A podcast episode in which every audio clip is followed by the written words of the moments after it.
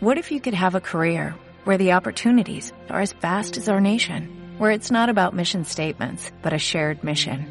At U.S. Customs and Border Protection, we go beyond to protect more than borders, from ship to shore, air to ground, cities to local communities. CBP agents and officers are keeping people safe. Join U.S. Customs and Border Protection and go beyond for something far greater than yourself. Learn more at cbp.gov/careers.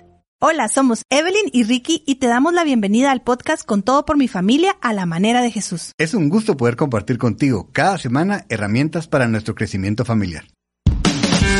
Hay muchos lentes a través de los cuales se puede ver a la familia. Los de la tradición, el cine, la literatura o la cultura. Pero solo a través de los lentes de Dios podemos conocer la verdad acerca de esta institución, que aunque a veces no es como nos la pintan, para nosotros es perfecta. Esto es Con todo por mi familia, a la manera de Jesús. Un tiempo para conocer el estándar de Dios para la familia. Bienvenidas al programa de Con todo por mi familia la manera de Jesús. Muy agradecidas, realmente agradecidos este día por poder hablar de un tema que está cercano al corazón del Señor. Siempre lo decimos, la familia no fue un invento humano, fue un invento, un diseño literal del corazón de Dios para nosotros. Es la forma en la cual Él nos permite eh, desarrollarnos, venir a esta tierra, crecer, formarnos y hay mucho, mucha, hay mucha y una gran responsabilidad de quienes estamos ahora ya eh, formando nuestras propias familias. Y pues eso es el tema, ¿verdad? Cada martes, si usted nos está escuchando en vivo, nos reunimos en la 99.7 El Camino a Escuchar o puede ser en Facebook, eh, Papás a Prueba de Todo o El Camino donde nos esté escuchando o viendo. Los saludamos si ya nos están viendo y hablamos de temas que tienen que ver con la familia. Arrancamos una serie hace tres martes con eh, una entrevista a una querida amiga de Papás a Prueba de Todo, Alicia Rábago, autora de varios libros de educación y este último que es el que está haciendo material de estudio para estos programas que se llama Sin Querer Queriendo. Los que vimos programas de chiquitos sabemos de dónde viene esa frase muy mexicana, pero muy latina, ¿verdad? El Sin Querer Queriendo. Y el subtítulo es Los errores más comunes que cometemos al educar a nuestros hijos y cómo evitarlos o corregirlos. Así que ese es el programa. Mi nombre es Evelyn de Chacón y estoy muy bien acompañada aquí en cabina con una queridísima amiga Ivana, bienvenida, buenos días. ¿Qué tal, Evelyn? Buenos días, feliz, agradecida también yo este día eh, estar compartiendo aquí con usted. Me hacían falta ya muchísimo estar cercanos a ustedes, ¿verdad? Que se pasa el tiempo, pero con el mismo sentimiento, Evelyn, agradeciéndole a Dios, sabiendo que la familia, de ahí se desprende todo en nuestra vida, la ejecución, la buena o mala ejecución de todo lo que eh, gira alrededor de nuestra vida eh, se desprende de ahí, de nuestra relación naturalmente con el Señor. Pero yo creo que ha sido la más, la más preciada bendición que Dios nos ha dado, nuestra familia, nuestros hijos. Y por eso cada vez que escuchamos estos programas los martes, yo cuando me pongo a oírlo digo yo, siempre aprendo algo. ¿Saben por qué? Porque la familia tiende a, a, deformarse eventualmente, a, a, no ser perfecta y necesitamos otra vez regresar, necesitamos instruirnos, necesitamos educarnos, pero por sobre todo necesitamos siempre recordar cuál es la, la, buena voluntad de Dios sobre nosotros y nuestra familia. Entonces, agradecida, claro que sí, con este día más, con un programa más. Y bueno, a empezar, ¿verdad? Que estamos emocionadas con lo que viene. Sí, esta serie se llama Sin Querer Queriendo y está basado en este material de la autora Alicia Rábago, es, es una escritora mexicana.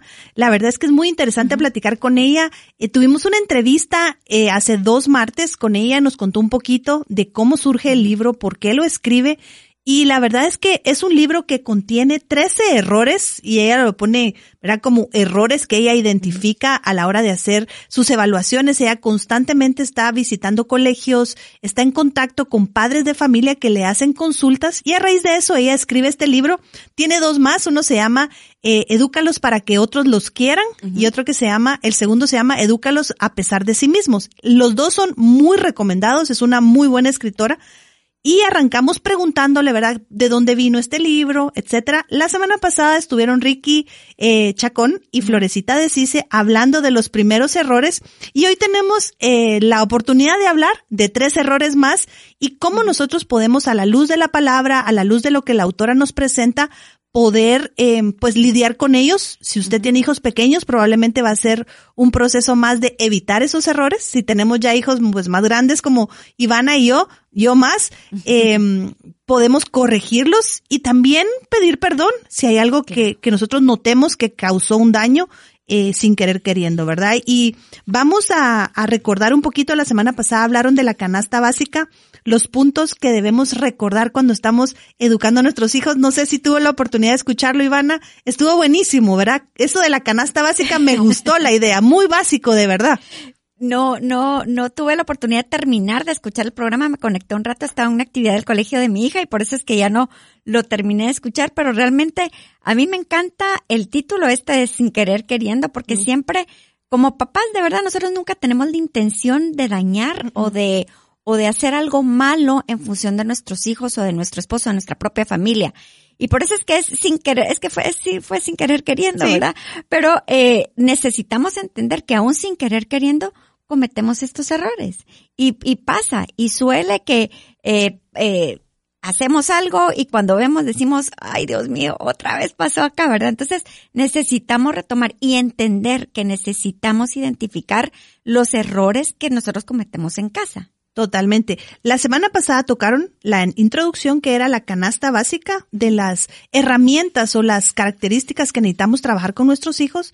Luego hablaron del error número uno que fue los papás ceden el control, pero los hijos piden límites. Y estuvo buenísimo. Yo creo que es un tema de límites. Uno puede hablar constantemente y lo vemos en nosotros, en nuestros hijos, en las personas cercanas que ese tema de los límites es fundamental, pero es bonito y es importante pensar que los padres podemos ser la fuente eh, saludable de presentar y formar esos, esos hábitos y esa capacidad de, de tener límites propios y de respetar los límites de otros. Luego el error número dos es no darle estructura puede ocasionarles frustración en el futuro. Mm. Súper interesante mm. porque podría uno pensar que si uno deja a alguien hacer lo que se le da la gana, va a ser feliz y la autora con, con experiencias, con testimoniales, con una base psicológica nos muestra que no es así. El error número tres dice, hacemos que nuestros hijos vivan expectativas o etapas que no les corresponden.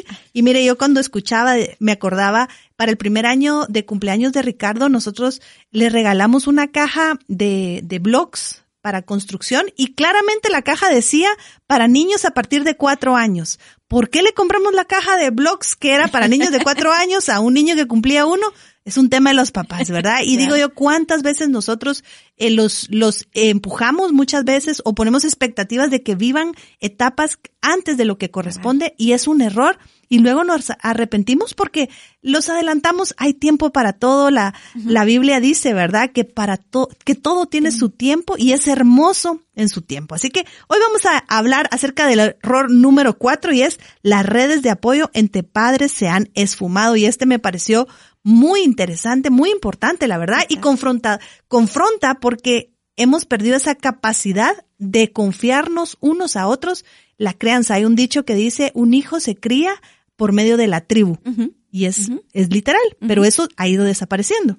Sí, a mí me encantó porque ella dice que en base precisamente a estudios, ella no habla solo por, por hablar o decir o porque se lo imagina, sino porque realmente ha tenido años dedicándose al estudio de esta, de familias.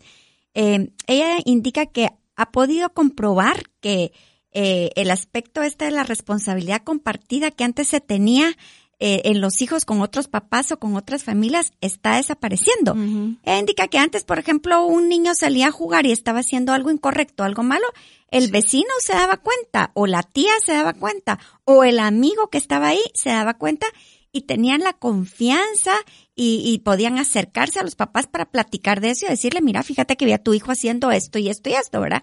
Entonces, esa red de apoyo que antes existía, que era una como si lo podemos decir, una responsabilidad como comunitaria, comunitaria compartida, ¿verdad? Como una corresponsabilidad, ¿verdad? En grupo, esta ahora ya no existe. Es decir, antes eh, yo me recuerdo re bien que uno eh, tenía que portarse eh, bien. Nosotros solíamos ir al pueblo donde era mis papás allá en Ipala, Chiquimula, y nos íbamos para allá y teníamos que portarnos bien. Ellos no estaban, pero estaban, estaban mis abuelos, habían tíos, habían amigos Y, como decía el libro, uno sentía que había ojos alrededor de uno, evaluando, cuidando más bien, tal vez no, no con el afán de controlar, sino de cuidarnos unos con otros. Y esta idea de cuidarnos, de protegernos juntamente con otros papás como una red de apoyo ha ido desapareciendo. Y yo creo que es cierto.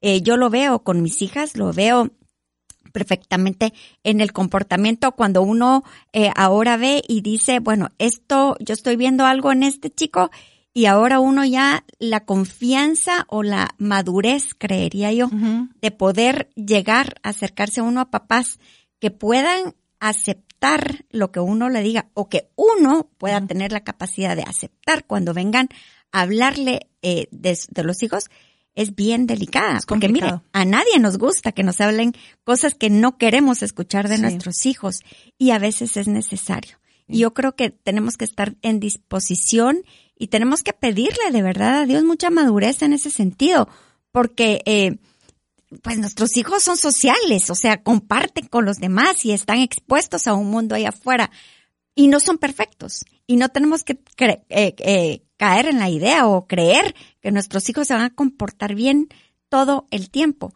Tenemos que estar abiertos a que venga alguien más y nos diga, hey, Ivana, Julio, vi a Dominico Abriana haciendo esto y esto. Ojo con, con lo que está pasando, ¿verdad? Pero esa sensibilidad nos hemos puesto, vuelto como hipersensibles, ¿verdad? Nos sentimos juzgados. Eh, a la crítica. Exactamente. Entonces, ahí está, ¿verdad? Creemos que el juicio va para nosotros y no con el afán realmente de levantarnos y apoyarnos. Y también cuando lo hacemos eh, en, en, la otra vía, ¿verdad? A veces nos da miedo, uno dice, Ay, a, a, ver si, si, si se va a molestar, si se va a enojar, o esto puede fraccionar nuestra amistad, o realmente saber si me va a creer pero tenemos que armarnos de valor. Realmente yo consideraría que es una manifestación de amor la que nosotros podemos recibir o dar cuando sea necesario. Sí, y con el cuidado, porque la forma en que lo presenta Alicia es muy bonito porque realmente es generar redes de apoyo. No estamos diciendo generemos redes de, redes de, de juicio, o redes de control eh, parental. Yo veo a tu hijo y tú miras al mío. No es con ese fin, realmente es con el fin de educar. Yo creo que eso es lo que la autora nos quiere presentar.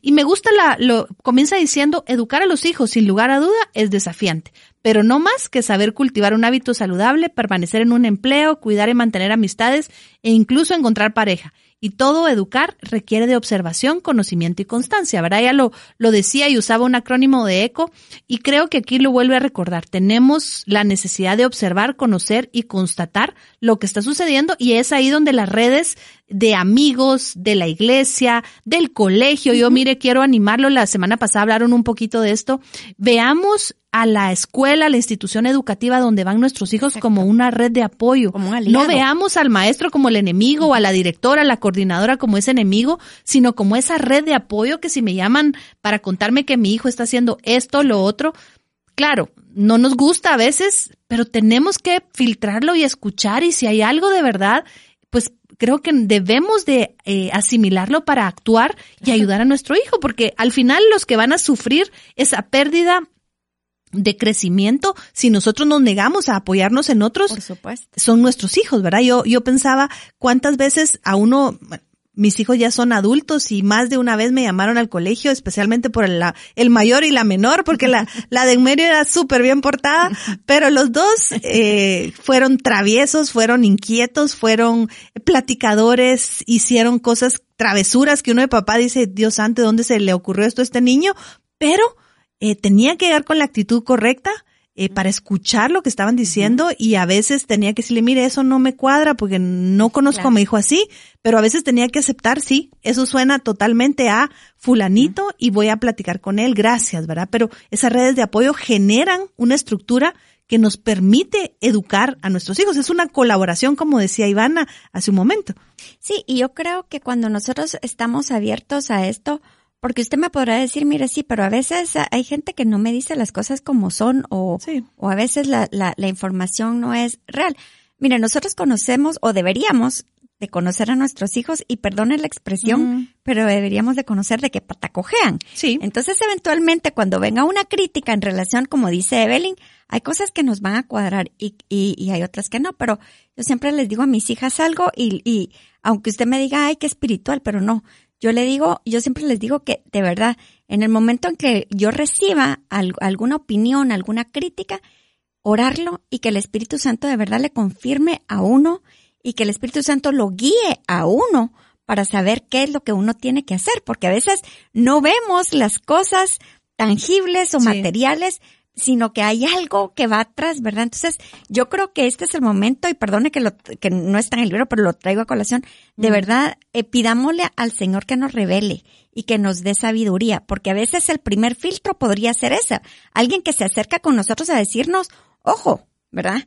Eh, esto y esto está pasando, y aunque no lo hay ese eh, peligro. Eh, ¿Verdad? Entonces yo digo, orarle al Señor. Y, y, y, otra cosa importante que también tal vez no lo dice aquí, si usted tiene hijos cristianos, que usted conoce, eh, tiene hijos que conocen al Señor, se lo voy a decir porque lo, lo, leí y creo que es cierto. No crea que por eso no van a hacer nada malo, ¿verdad? El primer error que nosotros como papás podríamos estar cometiendo es creer que gracias al Señor, si ellos tienen una relación, van a ser, eh, eh, van a estar exentos de, de, de, cualquier tipo de tentación, de cualquier tipo de, de comportamiento que no sea correcto, de verdad seamos realistas y entendamos qué bueno y por eso es lo que tenemos que luchar, porque realmente su conexión de verdad cada vez vaya fortaleciéndose más.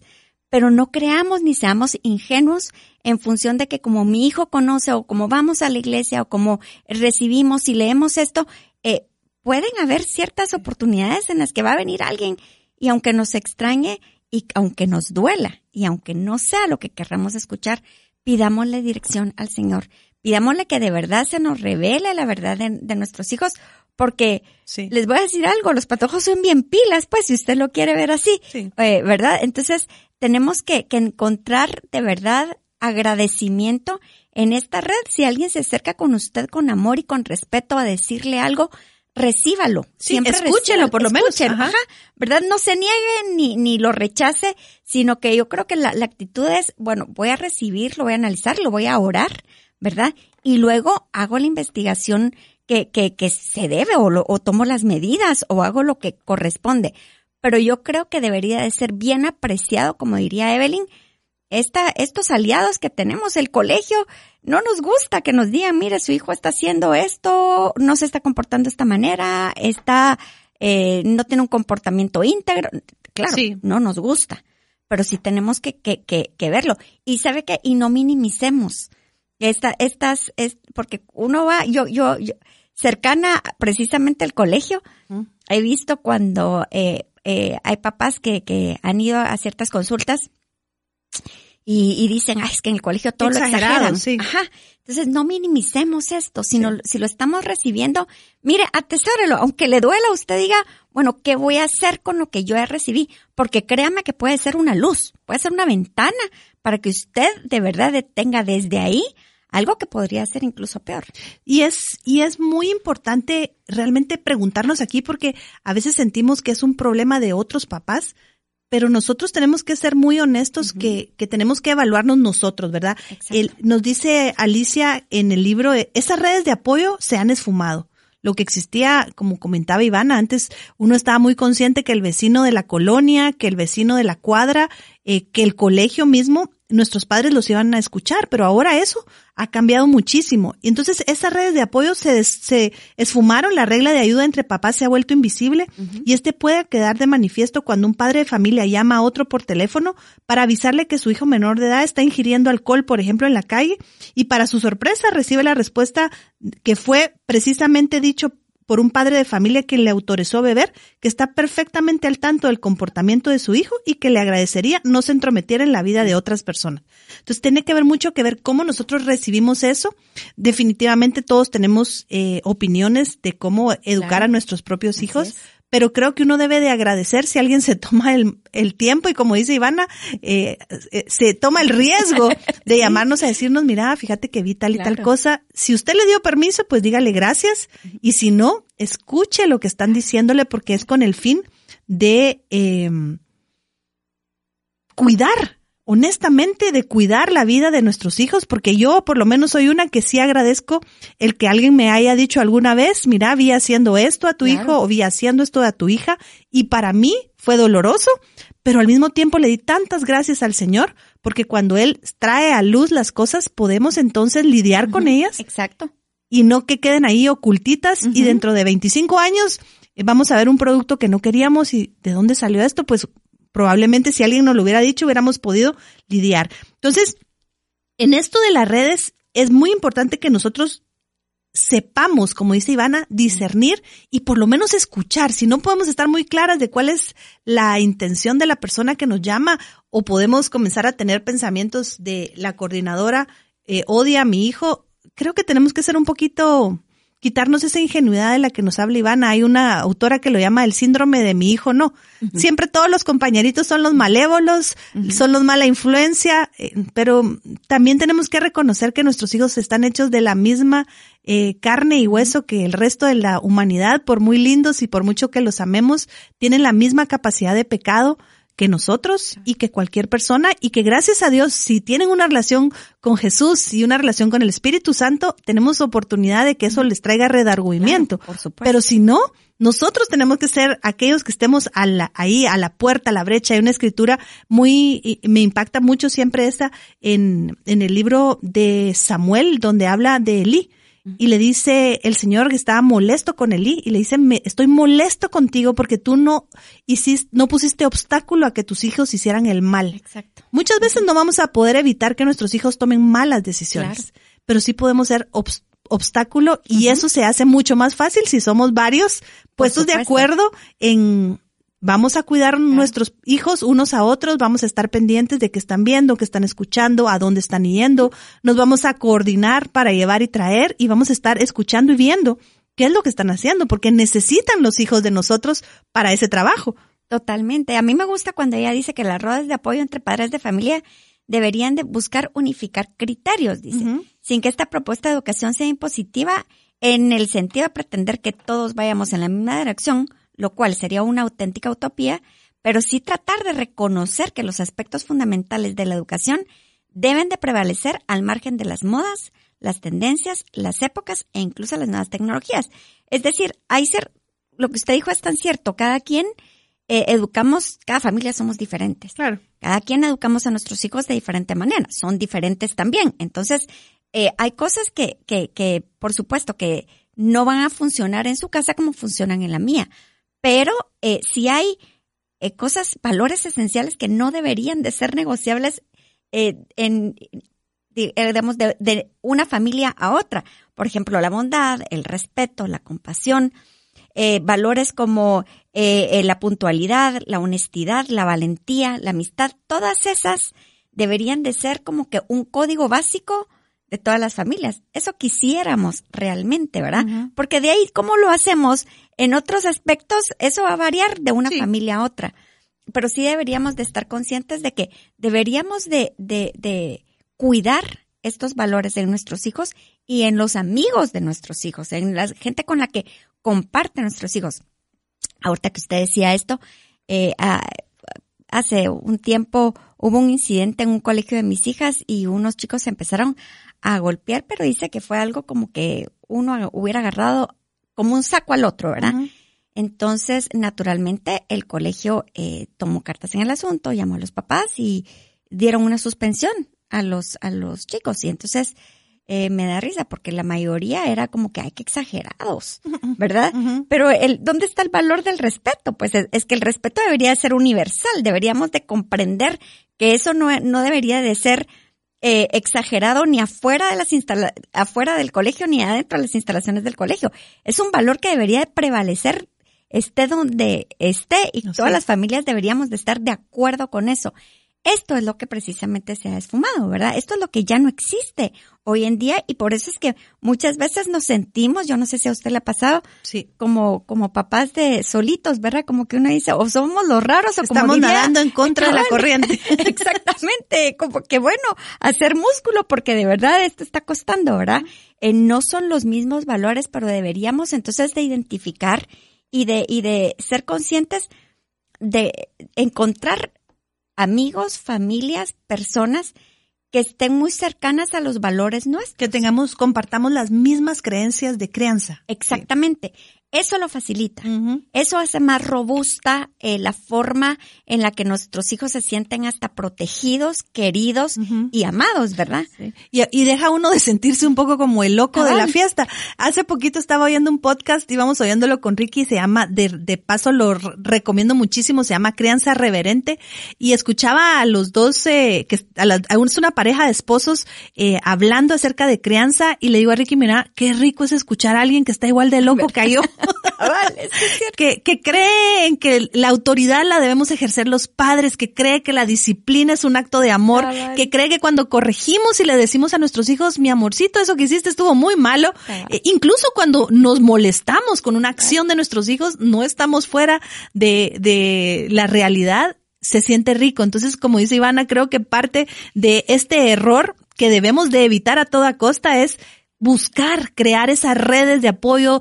Mire, Ivana, hace un tiempo me dijo Evelyn, yo le pido que si usted un día ve a mis hijas, se entera de mis hijas que están haciendo algo, por favor, dígamelo con toda, con toda autoridad. Y lo mismo se lo hemos dicho por lo menos a dos personas más y van haciendo una de ellas por favor, si usted ve que mis hijos, si usted cree que vio a mis hijos haciendo algo que usted sabe que nosotros no aprobaríamos o que tal vez no sabe si lo aprobaríamos o no, pero a usted le pareció fuera de lo correcto, por favor díganoslo. Créanos que le hace un gran favor a nuestro hijo, aunque tal vez no sea lo más popular del mundo en ese momento, eh, vale la pena y es un valor que tenemos que volver a poner sobre la mesa eh, el posmodernismo nos hizo muy individualistas. Antes se trataba de la comunidad y de ayudarnos unos a otros. Ahora es sálvese quien pueda. Y es eso, es no te metas con mis hijos, yo crío a los míos, tú cría a los tuyos. Estamos hablando acerca de los errores que los padres cometemos en la crianza de nuestros hijos. Vimos el error número cuatro de este material que estamos leyendo de la autora Alicia Rábago, que se, el error cuatro es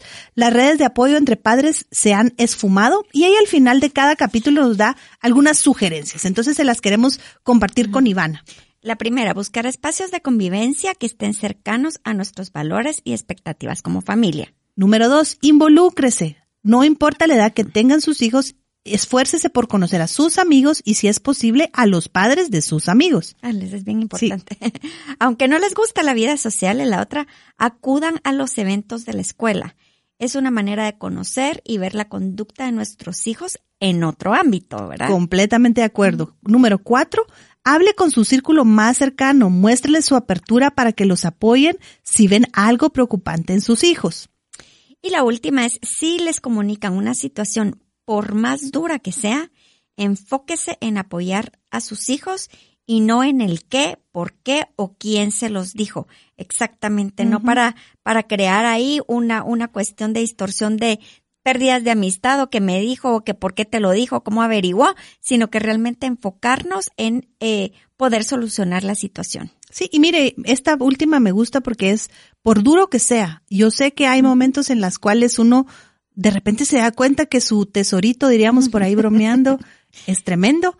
Pero sabe que usted fue elegido y Ricky todo el tiempo no lo recuerda. Usted fue elegido para ser esa mamá, ese papá que su hijo necesita y que su hijo necesita que usted tome esa información que le está llegando, aunque haya sido con mala intención. Digamos que alguien de verdad se lo está diciendo por chisme.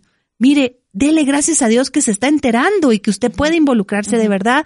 El, el tener el conocimiento de que algo está sucediendo con nuestros hijos es el regalo más preciado que podemos tener porque nos permite actuar a favor de ellos. No es con el fin de destruirlos como nos, nos eh, exhorta Efesios, nos dice, padres, no irritéis a vuestros hijos. Esto no se trata de lastimarlos porque dice em, en otra, en, creo que es en Gálatas también lo dice, porque los vamos a desanimar. Y la idea de información que recibimos es para animar a nuestros hijos porque ellos también van de camino, aunque sean creyentes, van de camino igual que nosotros. Y yo creo que algo solo rapidito, algo bien importante que cuando alguien se acerca con usted, no lo tome como un juicio para usted, como algo personal, no es algo que usted tenga que lidiar porque a usted le dolió y porque van a que soy un mal papá o que van a decir la gente o que va a creer eh, las personas que soy tómelo del lado positivo y como dice aquí, enfóquese. Enfóquese en apoyar a su hijo. Esto se trata de su hijo, más que de lo que digan de usted, de lo que hable. Mire, porque a veces uno lo lleva a, que se convierta en un problema personal, ¿verdad? Entonces lo animo a que eh, sea agradecido y a que se enfoque. Totalmente. Vamos ahora a ver el error número 5 que nos presenta la autora y se llama darles mucho les enseña poco. Voy a leer la frase con la que arranca Alicia y dice, se murió una plantita de tanto que le daba agua. Y entendí que dar de más, aunque sea algo bueno, no siempre es lo adecuado. Esto es una frase anónima y voy a leer la frase introductoria y luego vamos a platicar con Ivana. Hoy día los papás facilitamos mucho la vida de nuestros hijos y esto genera una gran satisfacción en el corto plazo, pero no a largo plazo, porque solamente fortaleciendo los hábitos constructivos se desarrolla un sentido de vida, hacia dónde voy que quiero y que busco. Así que esto creo que es uno de los errores más comunes y creo que muchas veces más cometido por la generación X, diría yo. Sí. ¿Verdad? Papás que damos demasiado, que les facilitamos mucho la vida, que les damos todo lo que nosotros quisimos. Recuerdo, no recuerdo, un papá en un programa aquí que platicamos que él eh, le compraba a sus hijos todo porque él siempre quiso un par de zapatos de fútbol. Entonces él decía, es que mis hijos nunca van a eh, dejar de recibir ese par de zapatos que yo me tuve que comprar. Pero platicando con él ese día nos dice, pero después me di cuenta que el esfuerzo de ahorrar para comprarme ese primer par de zapatos de fútbol fue lo que me hizo aprender a ahorrar, a trabajar, a esforzarme. Entonces, ese balance, ¿verdad? De darles sus necesidades, de cubrir sus necesidades, pero tener cuidado de no darles de más. Exacto. Como esa plantita que le echaron mucha agua y se murió.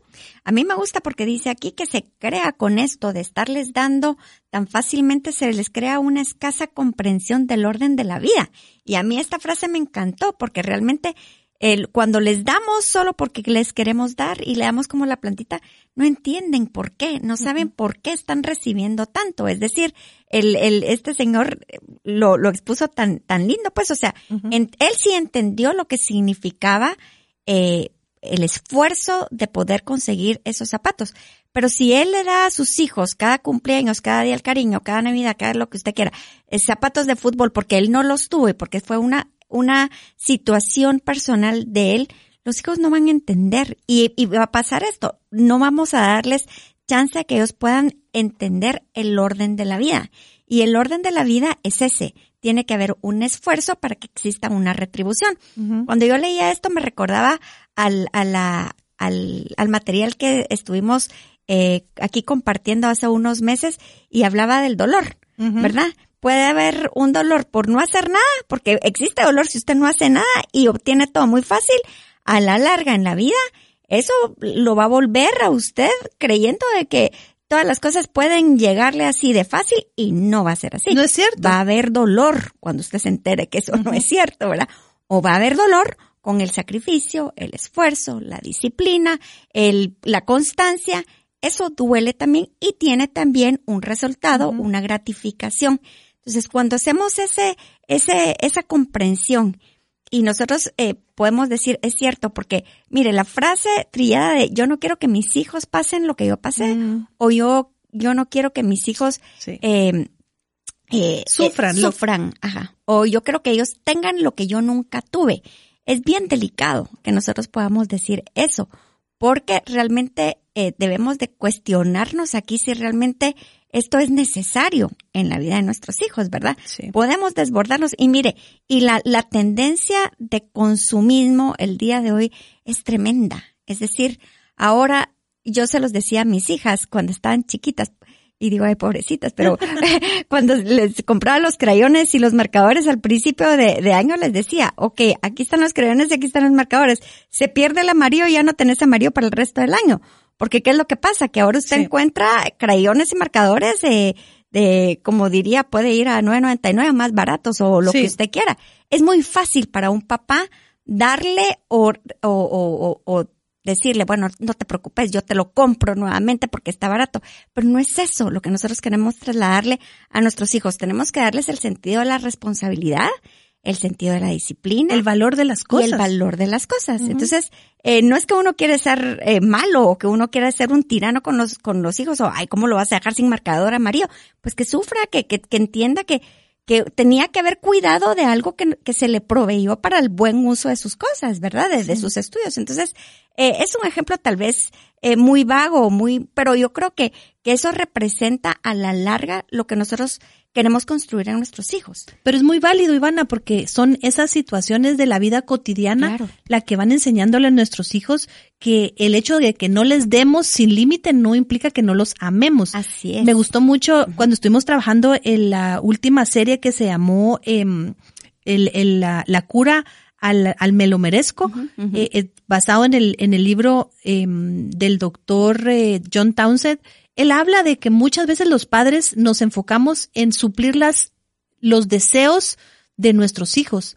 Y cuando en realidad la obligación de uno de papá, porque es la obligación, no es el derecho del hijo recibir, sino es la obligación del padre dar, que es una diferencia, ¿verdad? Totalmente. Y entonces esa obligación que tenemos como padres de suplir las necesidades de nuestros hijos es muy diferente a satisfacer cada capricho que nuestros hijos tengan, porque estamos educando dos cosas diferentes, ¿verdad? Entonces cuando la autora aquí nos dice darles mucho, les enseña poco, no está hablando de no les dé de comer o no les dé los estudios, no. eso es una obligación que tenemos como padres porque nosotros elegimos ser padres, ¿verdad? Así es. Pero sí es una opción el que a veces van a quedarse sin el helado que querían porque no es una obligación de un padre darle un helado a un hijo todos los sábados en la tarde, por ejemplo, o llevarlo al cine a ver la última película o regalarle los últimos zapatos de moda o cambiarle el celular eh, porque ya salió el, el número 55, no sé por dónde van ahorita, eh, pero ¿verdad? O sea, es, es esa diferencia y de alguna manera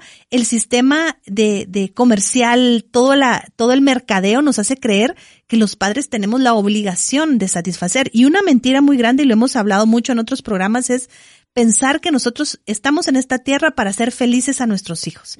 y esa es una trampa. Eh, Alicia eh, hablaba y lo, lo, lo hablábamos en la entrevista que una de las mayores trampas y de los principales errores es criar a nuestros hijos en función de nuestras heridas y de las necesidades propias. Entonces nosotros queremos darle a nuestros hijos todos los zapatos de fútbol, por ejemplo, o todos los marcadores amarillos para que no tengan nunca ese trauma que nosotros no recibimos, pero entonces no estamos creando a nuestros hijos en función de la necesidad que nuestros hijos tienen de un padre específico, ¿verdad? Entonces, cuando habla ella de darles mucho, no está hablando de no suplir la necesidad de nuestros hijos. Esa necesidad de amor, de cuidado, de alimentación buena, de cuidados médicos, de educación, esa es su obligación de los padres. Pero no es nuestra obligación y siéntase en libertad de decirle no a sus hijos cuando usted no puede o cuando considera que no es el momento oportuno para recibir X o Y, cosa que son simplemente un deseo o que lo van a hacer felices y lo pongo entre comillas. Los padres no somos la fuente de entretenimiento de los hijos. Eso es un error. Exactamente. Y me encanta porque dice, estamos en la época en la que todo es inmediato porque nos genera placer. Buscamos placer a toda costa y lo que sea rápido se asocia a lo, al, error este de eh, último que eh, hablaba la semana pasada eh, y, y, y, bueno, genera placer, pero debemos trabajar en fortalecer las gratificaciones. Estas serán mayores si el resultado se da tras un esfuerzo realizado, serán más a largo plazo y dejarán una mayor satisfacción. Y yo creo que esto es tan importante hoy en día porque queremos adelantar etapas, lo que hablábamos, queremos que nuestros hijos tengan de todo, queremos que vayan a todo lo que los demás vayan. Y creemos que nosotros estamos calificados como buenos papás cuando podemos darle todo a nuestros hijos. Y yo creo que este es una es un engaño bien sutil porque eh, debemos de entender que la vida no es esa y que debemos de, de hacerles vivir los procesos a nuestros hijos tal cual generan precisamente esta satisfacción, porque mire, cuando todo es tan rápido, cuando desde chiquitos empezamos a darles sin que nos lo pidan, porque bueno, ya miramos que alguien más tiene los tenis, y yo también se los tengo que comprar y se los voy a dar. Eh, ni nos los están pidiendo, ni, ni cabal, ni los no están pidiendo muchas veces. Ah, cabal, es, es cuestión nuestra de papás y queremos que nuestros hijos se vean y tengan lo último porque así en, no nos vamos, a ver mal nosotros. Mal nosotros, ajá, y, y ella lo ponía, ¿verdad? ¿Cuántos papás hay eh, donde el hijo más chiquito de la familia tiene mejor celular que la mamá o el papá. Es muy común. ¿verdad? Es muy común hoy en día y, y les estamos dando a ellos y no es el orden, no es el proceso que nuestros hijos eh, tienen que tener. Si usted ha heredado eh, eh, teléfonos de sus hijos chiquitos, pues sígalo haciendo. Eh, no, miren, créame que no le va a crear, no se va a morir, no se va a morir ni le va a crear ningún trauma. Y así tendrá que estar y todo y a usted mismo óigase también cuando usted le dice a sus hijos, es que todos tienen, pues todos pueden tener, así también uno de papá.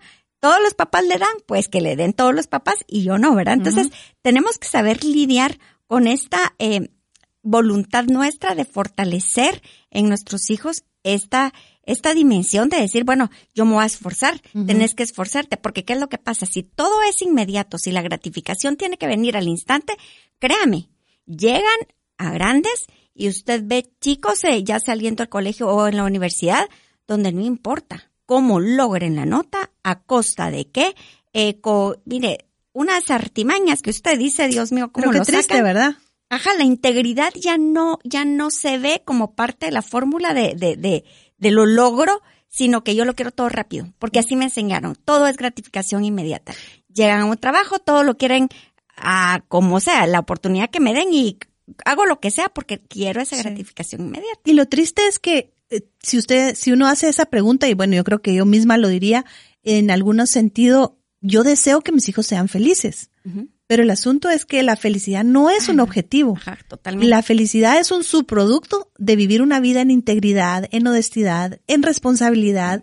Y cuando nosotros no enseñamos eso, nuestros hijos no van a poder ser felices porque nosotros fallamos en mostrarles que la felicidad no es un objetivo. La felicidad es el fruto de una vida eh, que está centrada en lo que es, en nuestro caso, nuestra cosmovisión es cuando nosotros entendemos que la felicidad es conocer al Señor Jesús y tener una eternidad en su presencia y todo lo demás que sucede alrededor nos lleva a eso, ¿verdad? La, la palabra nos dice que busquemos primeramente el reino de Dios y su justicia y todo lo demás vendrá por añadidura. Y ese concepto a veces se nos olvida. La, la autora dice, los niños siempre van a exigir en la medida en lo que vayamos permitiendo. Si piden y lo obtienen inmediatamente, seguirán pidiendo, por lo cual es necesario trabajar en esa autorregulación, pues todo va muy bien de la mano de conocer emociones y aprender a manejarlas.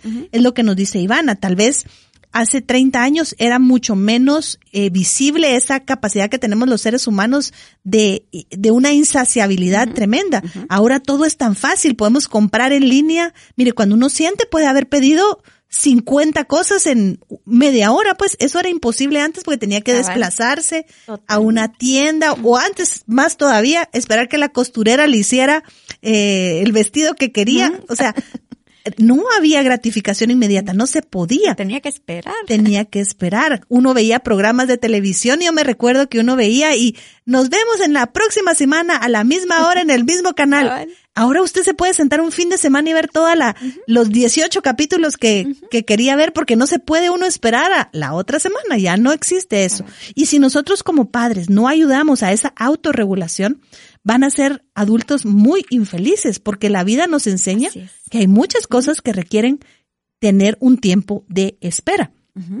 Y esa es la realidad. Sí, y, cuando vemos eso, eh, eh, pues uno ve constantemente a jóvenes, como dice el libro, que han perdido la noción, ¿verdad? Es decir, eh, bueno, se les arruinó cualquier cosa y no importa, yo me compro otro, ¿verdad? O se les quebró algo. Todo es como que, bueno, el valor de algo que ha costado no, no lo tienen todavía en mm. la dimensión correcta y yo creo que eh, tenemos que, que ser nosotros los papás de verdad, porque mire, también para nosotros es difícil eh, que, que esperen o esperar nosotros a darle algo a nuestros hijos, claro. Porque es, rico, es rico verlos cuando ah, están sonrientes. Eso es lo que iba a decir yo. A usted le encanta cuando sus hijos están así y usted quisiera dárselos ya. O sea, usted eh, dice, ay, no, pues es que o me dio algo o me o estoy tan contenta con algo por mi hijo y se lo doy. Y claro, es para uno de papá. Claro que hay alegría eh, en, en esto, pero sí deberemos, deberíamos, como dice aquí el libro, ¿verdad? Esta autorregulación también tiene que ser por parte de nosotros. Sí eh, medirlo bien. Julio eh, me da risa porque eh, siempre dice, no, mira, yo siempre tuve que esperar, esperemos a que tengan, a que por lo menos se generen la ilusión de tener, de querer tener algo. Cuando generan la ilusión, entonces están enfocadas y quieren algo, no hay que como, bueno, yo quiero esto y dárselos de inmediato. Creo que eso como que pierde hasta el valor mismo ya la emoción es como la, la película aquella de las mías, llega a tenerlo ya, usted ya no siente nada, pues, o sea, ya, ¿verdad? Es, es ya el valor no se esfumó, porque fue tan rápido, tan condensado que ni siquiera le dio chance a que el niño o la niña se emocionara por tenerlo, por buscarlo y por lucharlo, ¿verdad? Sí, y porque hemos nosotros mismos eh, roto ese ese, ese eh, periodo de esperanza, de, de, de esperar algo. la autora dice algo y saben que esto es algo, tengo la oportunidad de trabajar de cerca con una institución educativa y cada vez más vemos esto. De hecho, platicando con Alicia, ella me, me contaba que esta generación de niños a nivel escolar es la más ansiosa, la más depresiva y la más desmotivada. Mm. Interesantemente, porque es la, la generación que tiene más de todo. Cabal. ¿Verdad? Y dice la autora, no caminemos hacia formar niños o jóvenes que han perdido la noción del esfuerzo, es lo que nos decía Ivana, que cuando rompe algo contestan, no importa, me compran otro, porque eso es lo que hacemos los padres, no podemos pensar que nuestro muchachito se quede sin celular un día porque ¿qué le puede pasar? Aquí no se trata de si se puede o no comprar otro artículo o dispositivo, se trata de entender que dar de todo a nuestros hijos sin medida les hace perder deseos y motivaciones. Puede ser que nuestros hijos estén desmotivados que nosotros ya no entendamos, pero ¿por qué nada le da ilusión? Uno les dice, te voy a llevar aquí, ah, qué aburrido. ¿Y cuánto va, tiempo va a ser? Porque ya ni siquiera esperar ustedes en el, y perdón si aquí paso el tráiler encima de alguien, pero en el carro. No pueden ir sin estar viendo una película en el carro. Yo me recuerdo, nosotros hacíamos juegos con mis hermanos de contar cuántos carros de colores. Cada quien escogía un color y tenía que ir contando los carros y viajábamos al interior de Guatemala en, y teníamos. El, primero que aparecía. El primero que aparecía, ajá. Y jugábamos de eso o íbamos cantando canciones o yo no sé, pero mm, el aburrimiento no es, no es algo malo, no es un pecado que sus hijos se aburran. Es parte del crecimiento y de, mi abuelita decía que la gente que estaba aburrida era la gente que tenía capacidad de crear, porque tenía que ver qué, hacía? Claro. Y nosotros estamos literalmente quitando la motivación y los deseos de nuestros jóvenes, y eso sí es algo que tenemos que meditar. ¿Será que no les estamos dando demasiado que nosotros mismos los estamos volviendo una generación apática a todo, que ya no se sorprenden por nada, que ya no tienen expectativa de nada, porque todo lo reciben tan fácil, tan rápido, eh, sin ninguna, eh, sí, esfuerzo. esfuerzo detrás, ¿verdad? Algo que ha costado y que, y que se valore por todo lo que hubo atrás. A mí me gusta y le voy a leer porque Miren, esto es para, para ahorita y esto da duro a los papás. Dice, ser un padre complaciente y nos da a todos. Ser un padre complaciente no establece ningún fin educativo,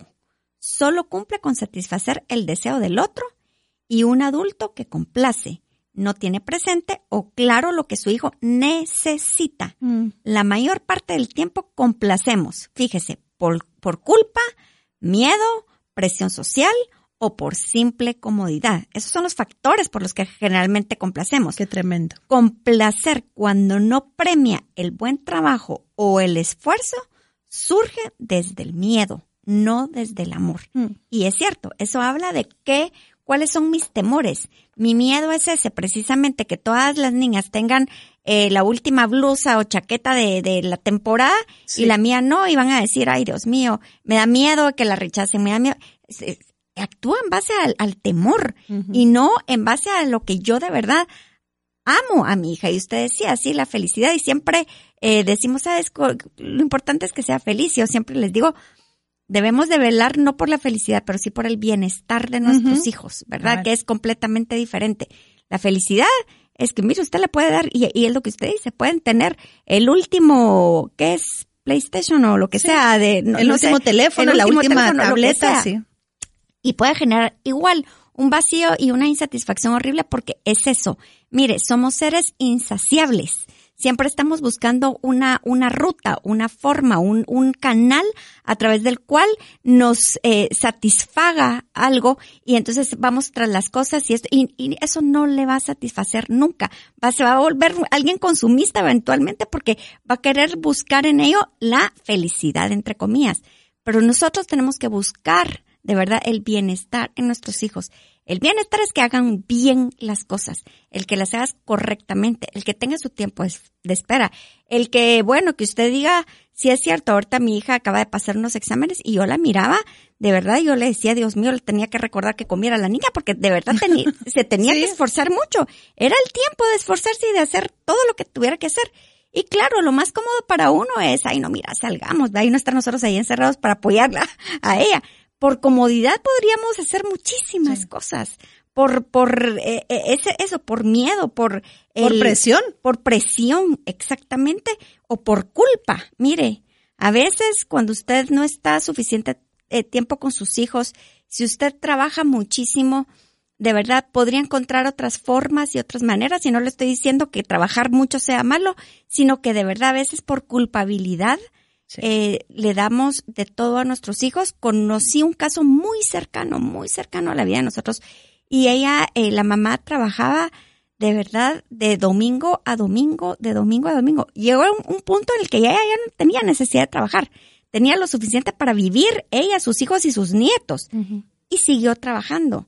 Entonces, ¿qué es lo que pasa? Que a sus hijos les compraba el último carro, los últimos, eh, la última moto, lo último de todo, por culpabilidad. Entonces, evaluemos nuestro corazón, evaluemos nuestras intenciones, evaluemos los motivos por los cuales nosotros estamos dándoles a nuestros hijos no lo que, lo que necesitan, sino que realmente lo que quieren, ¿verdad?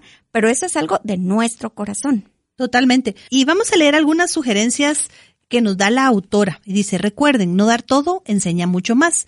No se trata de sacrificar todo, se trata de enseñar a nuestros hijos a plantearse sueños, objetivos, metas y a luchar, y a luchar por cumplirlos y no solamente a esperar que todo llegue simplemente por pedirlo.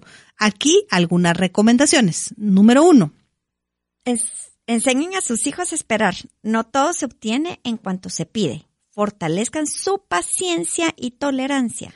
Número dos, pregúntese si tienen clara la diferencia entre lo que sus hijos necesitan y lo que quieren, pues esto es clave para no darles todo lo que pidan.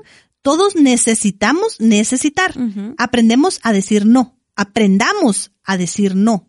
Aunque a veces parezca que son los únicos que lo dicen, poco a poco descubrirán que hay más padres como ustedes. Ajá.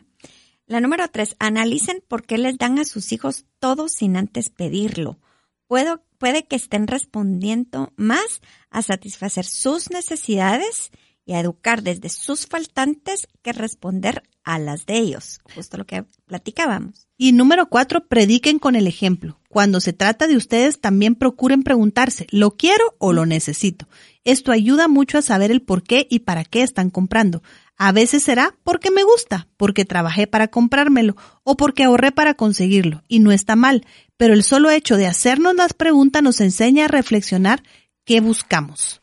Número cinco, no olviden que sus hijos van a seguir pidiendo entre más les den. Es naturaleza humana. Quiero, obtengo y más quiero. Pero al darles todo lo que piden, lo único que conseguimos es que nunca queden satisfechos. Y por último, sugerencia número seis de este error es pongan en marcha un proyecto a corto, mediano o largo plazo, según la edad de sus hijos, ya que acompáñenos en el camino, motivándolos a que no desistan y cuando lo logren, viva con ellos la enorme satisfacción de haber conseguido algo con esfuerzo, dedicación y paciencia. Yo creo que esto es una de las cosas más valiosas que podemos enseñarles a nuestros hijos, el valor de esforzarse y obtener algo les da una satisfacción mucho más grande que si nosotros se los hubiéramos regalado. Totalmente. Solo una cuestioncita leía ahorita. Eh, toda ganancia bien lograda con esfuerzo y sacrificio de nuestros hijos vale la pena que sea celebrada. Y a mí me encantó, porque es cierto, cuando usted vea que su hijo esté haciendo algo, felicítelo, celébrelo con él, hágale entender que ese es el camino correcto.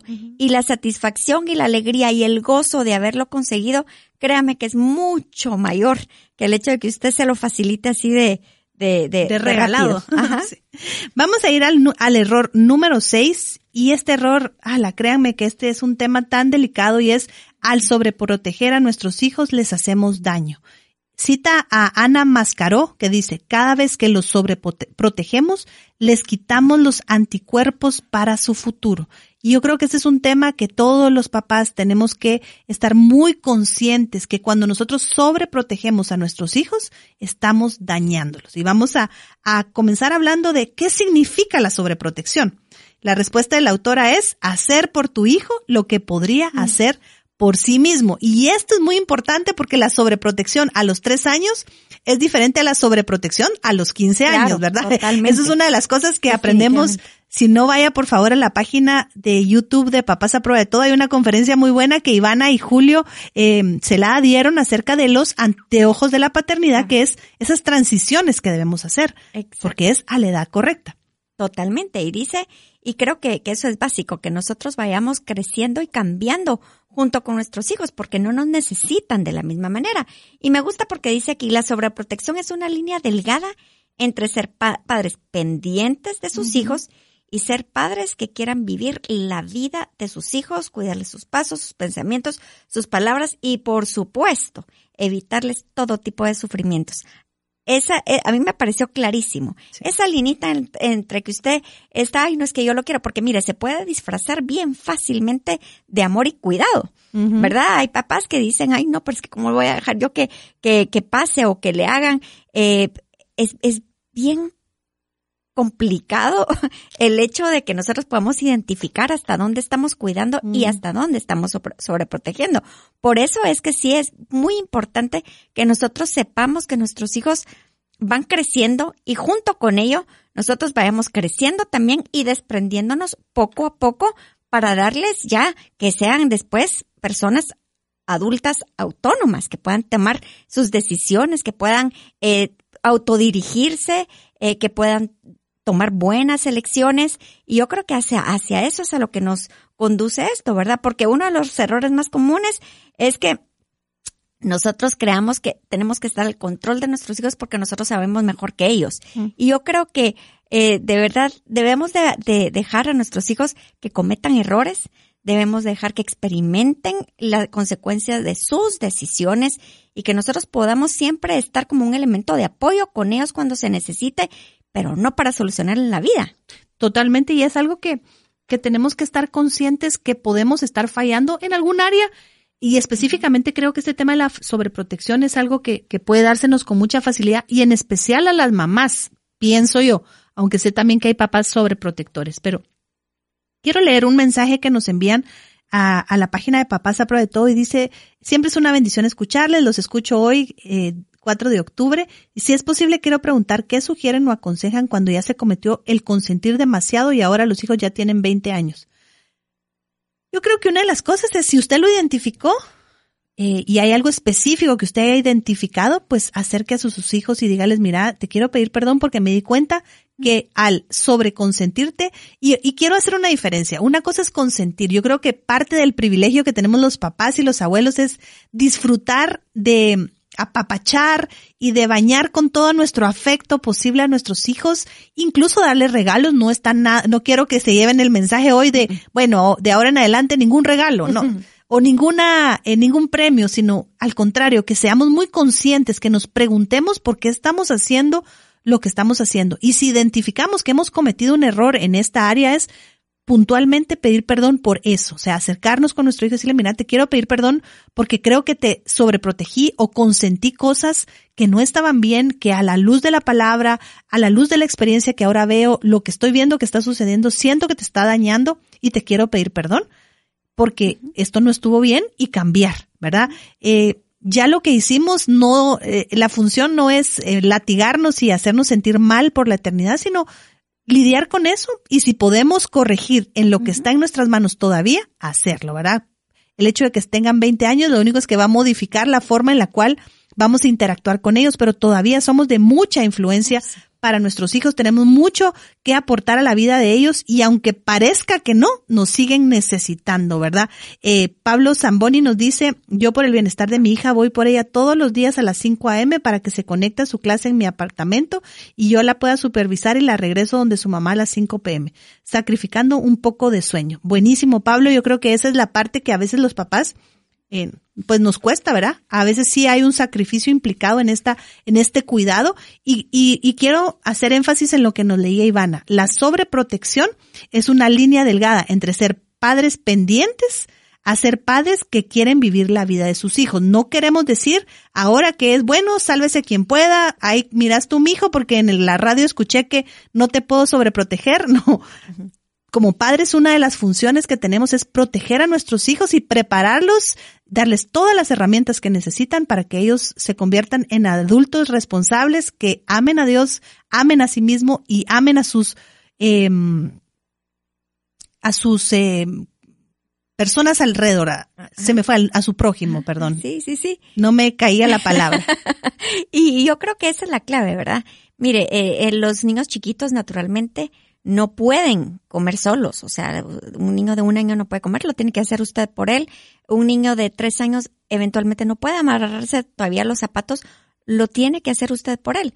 Pero si ahí llega y, y en las distintas etapas hay un momento en el que a los niños pueden empezar a bañarse, ya pueden comer solos, ya pueden hacer, a tomar ciertas eh, directrices que usted ya insistentemente le ha dicho, eh, lávense los dientes todos los días, ya hay un momento en que usted no tiene por qué recordárselos porque ya están en edad en la que ya ellos tendría que hacerlo. Y ese es un ejemplo de niños, pero de adultos, en, en jovencitos o ya en, y, y, digo, tal, tal vez ya personas eh, adultas, ya de 20, 30 años, usted ya no puede estar diciendo o actuando como un papá de un niño de 10 años. O sea, eso ya no corresponde y eso ya parte, forma parte de esa sobreprotección porque usted de verdad está haciendo algo que ellos, eh, para lo que ellos ya están facultados en hacer, en tomar decisiones, en, eh, mire, en hacer amigos, en tomar trabajos, en tomar decisiones financieras,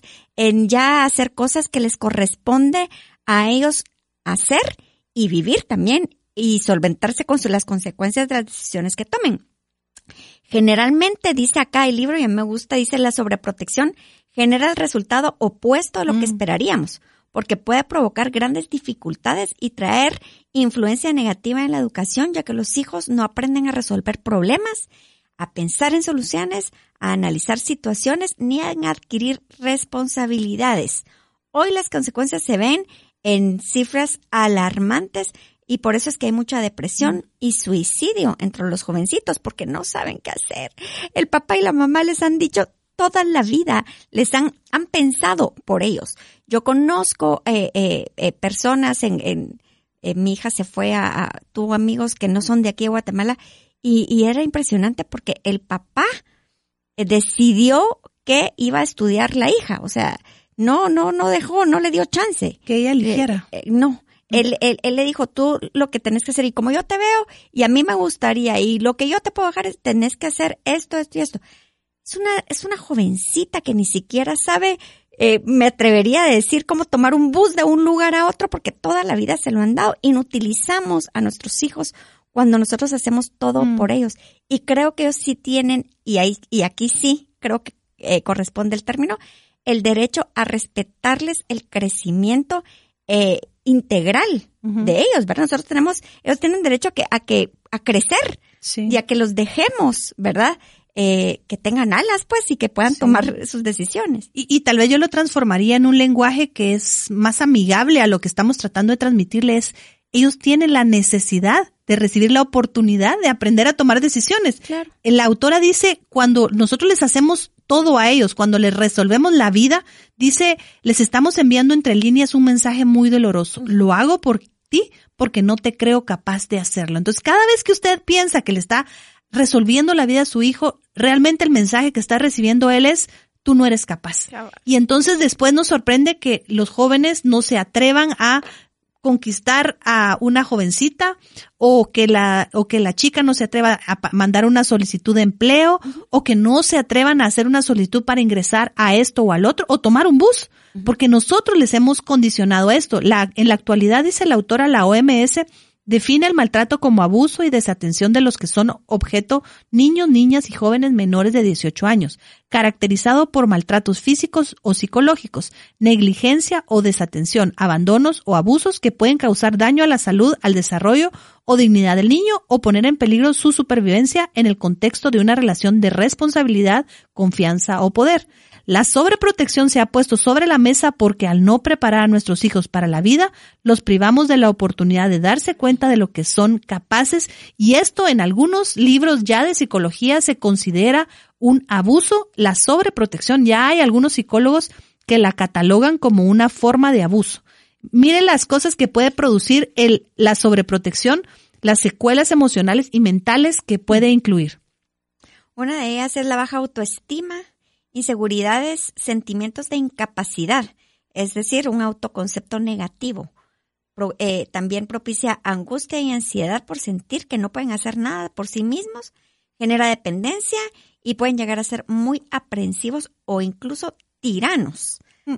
Entonces, cuando uno ve esto, uno dice, a veces, como lo decía al principio, puede, puede disfrazarse de es que yo lo quiero mucho, yo, yo de verdad hago lo que sea por mi hijo. Y la verdad es que no deberíamos de, de, de caer en ese jueguito de querer eh, para que no le pase nada, para que no sufra, porque yo sé lo que es mejor para él, porque la vida me ha enseñado, son frases que nosotros escuchamos muy frecuentemente en los papás y decimos, ok, perfecto, pero el niño o la, o el jovencito o la jovencita desean, necesitan experimentar de verdad este, este crecimiento. Por eso cuando eh, tenemos hijos adolescentes, cuando empiezan a, los papás dicen es que me lleva a la contraria en todo. ¿Sabe qué es lo que pasa? Que estos niños necesitan demostrarle a usted que ya están creciendo. que ya están, ya tienen ideas, ya tienen pensamientos propios. Y no es que quieran llevarle la contraria necesariamente, sino que le están dando el mensaje a usted, hey, momento, yo no pienso lo que tú pensás, ahora yo ya estoy creciendo con mis conceptos, con mis ideas. Entonces, por eso es que es tan importante que nosotros dentro de esta sobreprotección no hagamos las cosas por ellos, que escuchemos y que demos un ambiente en el cual no se imponga lo que nosotros como papás, porque decimos, es que aquí se hace lo que yo hago, yo hago, eh, ¿verdad? Sí, es decir, lo que yo digo es palabra. Lo que yo digo es palabra. Dele chance a sus hijos a crecer. Ay, que si a usted le gusta el verde y a él el morado, déjelo que le guste el morado, ¿verdad? Que si a usted le gusta, no le gusta salir en lluvia y al niño sí, es diferente. Entonces, déjelo crecer que tenga sus propias ideas, que tenga, que usted genere la seguridad en que puede ser distinto y que pueda tener y desarrollar todas estas habilidades, incluso de resolución de problemas. Cuando vengan y le cuenten a usted, mira, fíjate que esto y esto y esto, no diga, no les diga a usted qué hacer. Platique con ellos y, y hágalos pensar, bueno, ¿qué vas a hacer al respecto? ¿Qué ideas crees que puedes sacar de esto? O, ¿Cómo podríamos abordarlo? ¿Cómo crees tú que yo te puedo apoyar en este momento? Dele chance a sus hijos a que crezcan, a que maduren y a que puedan tener una identidad de verdad propia, sólida, porque a la larga eso es lo que pasa, o sea, todo lo demás ya lo leímos. Generan una, autoestima y, no saben. Hay, hay, eh, conocí a un jovencito, eh, re lindo, pero de verdad era, era un chiste porque eh, a los tenis nunca los desamarraba, nunca, nunca, nunca. Para no tener que molestarse en volver a amarrarlos. Porque no podía. ah, no podía. No podía amarrar, o sea, llegó adulto y no podía amarrar la, la, la, la. Entonces, lo que hacía era, se le desamarraba, ponía a alguien a amarrarlos y nunca, o sea, se, se zafaba el pie, digamos, sin aflojar el tenis y entonces ya era un tenis holgado porque entra nunca aprendió, nunca lo dejaron aprender. Y ahora que están de, moda para adultos, los, los de velcro, adivine quién fue el primero en comprárselo. claro. es verdad. Pero eh, eh, a lo que voy es, aspectos tan chiquitos o detalles como esos, eh, le pueden dar mucha idea a sus hijos de lo que pueden tener capacidad de hacer o no. O se pueden crear la idea, ah, es que yo nunca fui bueno para la motricidad fina, fue malísimo y nunca hice eso porque no me puedo amarrar los zapatos no, no, no haga esas cosas con sus hijos porque van a tener una autopercepción dañada o equivocada de lo que pueden llegar a ser. Y, yo creería que podrían llegar a ser mucho más de lo que nosotros creeríamos. Sí, vamos a leer las sugerencias finales que nos hace la autora en este error que yo creo que es uno de los errores tal vez percibidos menos como un error, ¿verdad? Porque creo que la sobreprotección siempre es con buena intención y la autora nos dice puntos a considerar en esto. La, número uno, no haga cosas por sus hijos que ellos serían capaces de hacer por sí mismos. Bríndeles las oportunidades de probarse que pueden hacerlo. Démosles la oportunidad de que ellos experimenten y como dice Ivana, a veces fracasen, pero ahí van a lograrlo y van a aprender. Así es. Cuando se presenta un problema, pregúnteles qué harían. Cada lo que decía no lo había. No se lo resuelvan de inmediato. Una cosa es intervenir cuando ellos lo pidan y otra anticiparse a adivinarles el pensamiento. Número tres, no están para solucionarles siempre los problemas, sino para enseñarles que los problemas existen y que necesitamos buscar la forma de resolverlos. Es necesario que se enfrenten a ellos para aprender a buscar diferentes alternativas de solución y acción. Bríndales total confianza y anímelos a que prueben, intenten y a que sepan que aunque a veces se equivocan, no pasa nada y se vale la, vale la pena volverlo a intentar. De los errores se aprende más que de las victorias. Tienen que aprender a soltar, a delegar y a confiar. Ese mensaje es para los papás. Sí, claro, así es. Sí, sí, sí. Número cinco, trátenlos de acuerdo con su edad, ni más ni menos. No, no exija actividades que puedan resultarles imposibles porque sufrirán frustración constantemente y podrán no querer seguirlo intentando. De forma igual, de igual forma, procuren no facilitarles la vida y que pierdan la motivación porque nada le representa un reto. Yo creo que el reto es eh, muy importante para los papás.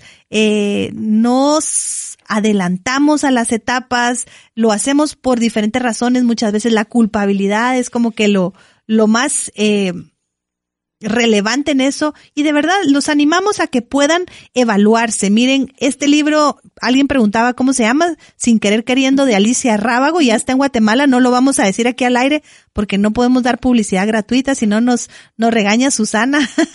Pero si usted quiere averiguar, puede escribirnos y con gusto le decimos dónde lo puede encontrar, si no también lo puede comprar en línea, búsquelo ahí, lo puede descargar como un libro digital y de verdad vale la pena estudiar, educarnos, todos cometemos errores, incluso en la paternidad, nadie espera perfección, pero sí espera el Señor intencionalidad de parte de nosotros ser papás involucrados. Ivana, 30 segundos. Gracias, Evelyn. Animarlos, como diría usted, aunque tengan 20 años, tal cual nos escribía, igual todos seguimos, usted tiene hijos más grandes y necesitamos seguir aprendiendo, corrigiendo, arrepentirnos, pedir perdón y tomarnos de la mano del Señor. Él es nuestro mejor ejemplo de paternidad. Dios es nuestro buen Padre. Así es. Los dejamos entonces para esta semana la tarea de reescuchar el programa. Lo puede oír en iVoox, lo puede oír en Spotify. También estamos como podcast o puede escuchar y buscar aquí en las plataformas de Papás a Prueba de Todo o de El Camino. Quedan colgados los programas hay reprise y por ahí pueden buscarnos en la página de El Camino, aparecen las, las horas y días de reprise de este programa y compártalo si usted cree que puede eh, beneficiar a alguien escucharnos. Nos gusta que nos saluden, nos gusta saber de ustedes. Gracias por conectarse a quienes han estado este día y como siempre nos despedimos diciendo con todo por mi familia a, la, manera, de Jesús. Esperamos que el contenido de nuestra edición de hoy haya traído una perspectiva fresca del valor que tiene la familia para Dios. Esto fue Con todo por mi familia a la manera de Jesús. Porque nuestra familia no es la ideal, pero es perfecta. Hasta la próxima. Gracias por acompañarnos en el podcast. Te invitamos a escuchar contenido nuevo cada semana. Conoce más en nuestras redes sociales Papás a prueba de todo. Bendiciones. What if you could have a career where the opportunities are as vast as our nation, where it's not about mission statements, but a shared mission? At U.S. Customs and Border Protection, we go beyond to protect more than borders, from ship to shore, air to ground, cities to local communities. CBP agents and officers are keeping people safe. Join U.S. Customs and Border Protection and go beyond for something far greater than yourself. Learn more at cbp.gov/careers.